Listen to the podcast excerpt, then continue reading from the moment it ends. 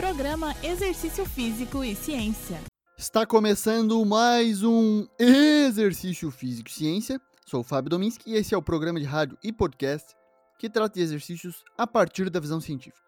Você já ouviu aquela máxima de que a musculação encurtaria os músculos? Essa é uma crença comum dentro das academias de musculação. Porém, será que a musculação não é capaz de melhorar a flexibilidade tanto quanto o alongamento? Será que realmente precisamos alongar para ganhar flexibilidade, ou seja, realizar alongamentos estáticos antes ou depois do treino ou em outro período, para ganhar bons níveis de flexibilidade? Bom, o alongamento é conhecido por melhorar a amplitude de movimento e as evidências sugerem que o treinamento de força também é eficaz para isso. No entanto, não está claro se sua eficácia é comparável ao próprio alongamento.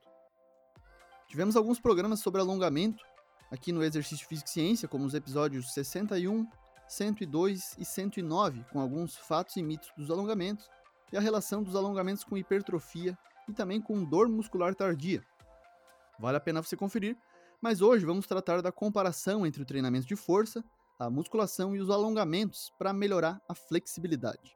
Vamos tratar disso a partir de uma revisão sistemática com meta-análise que pesquisadores portugueses produziram, que envolveu 11 artigos e um total de 452 participantes e aí a gente pode saber mais sobre isso.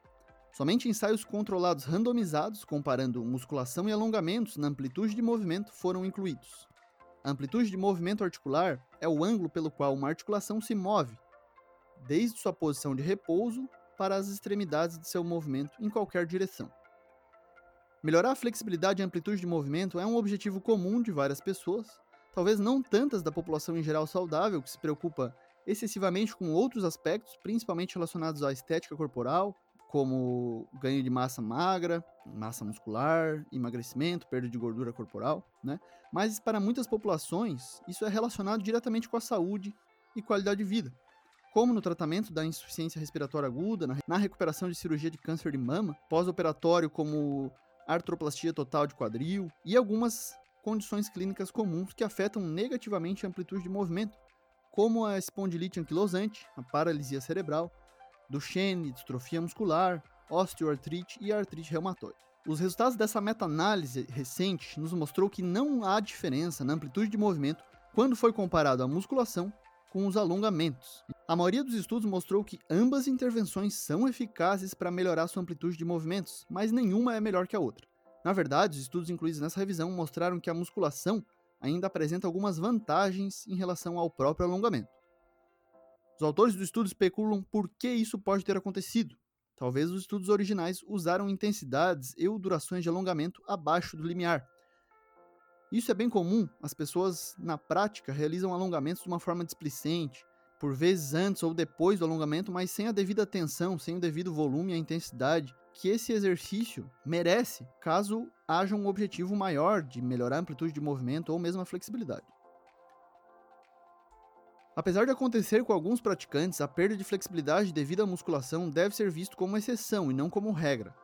Se realizarmos os movimentos nos exercícios de musculação com amplitude adequada, isso já é, segundo pesquisas, um estímulo suficiente para o praticante ganhar e não perder flexibilidade, e não perder amplitude dos movimentos. Conseguimos comprovar isso a partir de um estudo que comparou ganhos de flexibilidade na musculação versus alongamentos estáticos em 25 pessoas. Algumas fizeram musculação e outras só alongaram, e outras 12 pessoas não fizeram nem musculação nem alongamentos e formaram um grupo controle. Após cinco semanas de treino, nos testes de flexibilidade de quadril e de ombro, não houveram diferenças entre quem se alongou e quem treinou força. Ambos os tipos de treinamento foram eficientes para melhorar a flexibilidade, mas um não foi melhor que o outro. Inclusive, esse foi o resultado que a própria meta-análise mostrou. Outro estudo que foi publicado por pesquisadores brasileiros da Universidade Federal do Rio de Janeiro, em 2011, mostrou que o treinamento de força pode contribuir para o desenvolvimento e manutenção da flexibilidade, mesmo sem a inclusão de alongamento adicional, mas a força e a flexibilidade podem ser prescritas juntas para obter melhorias ótimas na flexibilidade. Lembrando que não é o aumento da quantidade de massa muscular que deve limitar a amplitude de movimento nas suas articulações e músculos. Senão, não veríamos fisiculturistas com elevado volume muscular e exímia flexibilidade fazendo poses nos shows e competições. A amplitude dos movimentos nos exercícios de musculação é importante e deve ser levada em consideração, pois promove benefícios positivos sobre a flexibilidade. Para aumentar a amplitude de movimentos, tanto os alongamentos quanto o treinamento de força servem. O alongamento não é a modalidade única para melhorar a amplitude de movimentos. A ciência demonstra que não há diferença entre alongar e treinar força para amplitude de movimento, ou seja, pessoas que não respondem bem ou não possuem aderência a alguma dessas modalidades pode fazer a outra, caso tenha o mesmo objetivo de melhorar a amplitude de movimentos e a flexibilidade. Então é mito, a musculação não encurta os músculos ou piora a flexibilidade, pelo contrário, pode ser até mais efetiva do que os próprios alongamentos.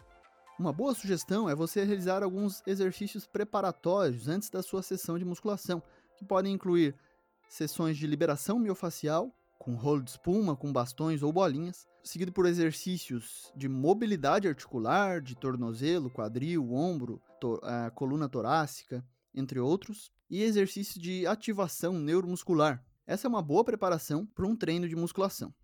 No treino propriamente, você deve buscar sempre as amplitudes máximas dentro da sua capacidade de movimento para um melhor aproveitamento de toda a extensão muscular dos seus grupos. Esse foi mais um Exercício Físico e Ciência. Lembrando que todos os nossos programas estão no Spotify, no Google Podcasts, na Amazon Music e no Apple Podcasts. Um abraço e até a próxima. Você ouviu Exercício Físico e Ciência com o professor Fábio Dominski, na Rádio Desk FM 91.9.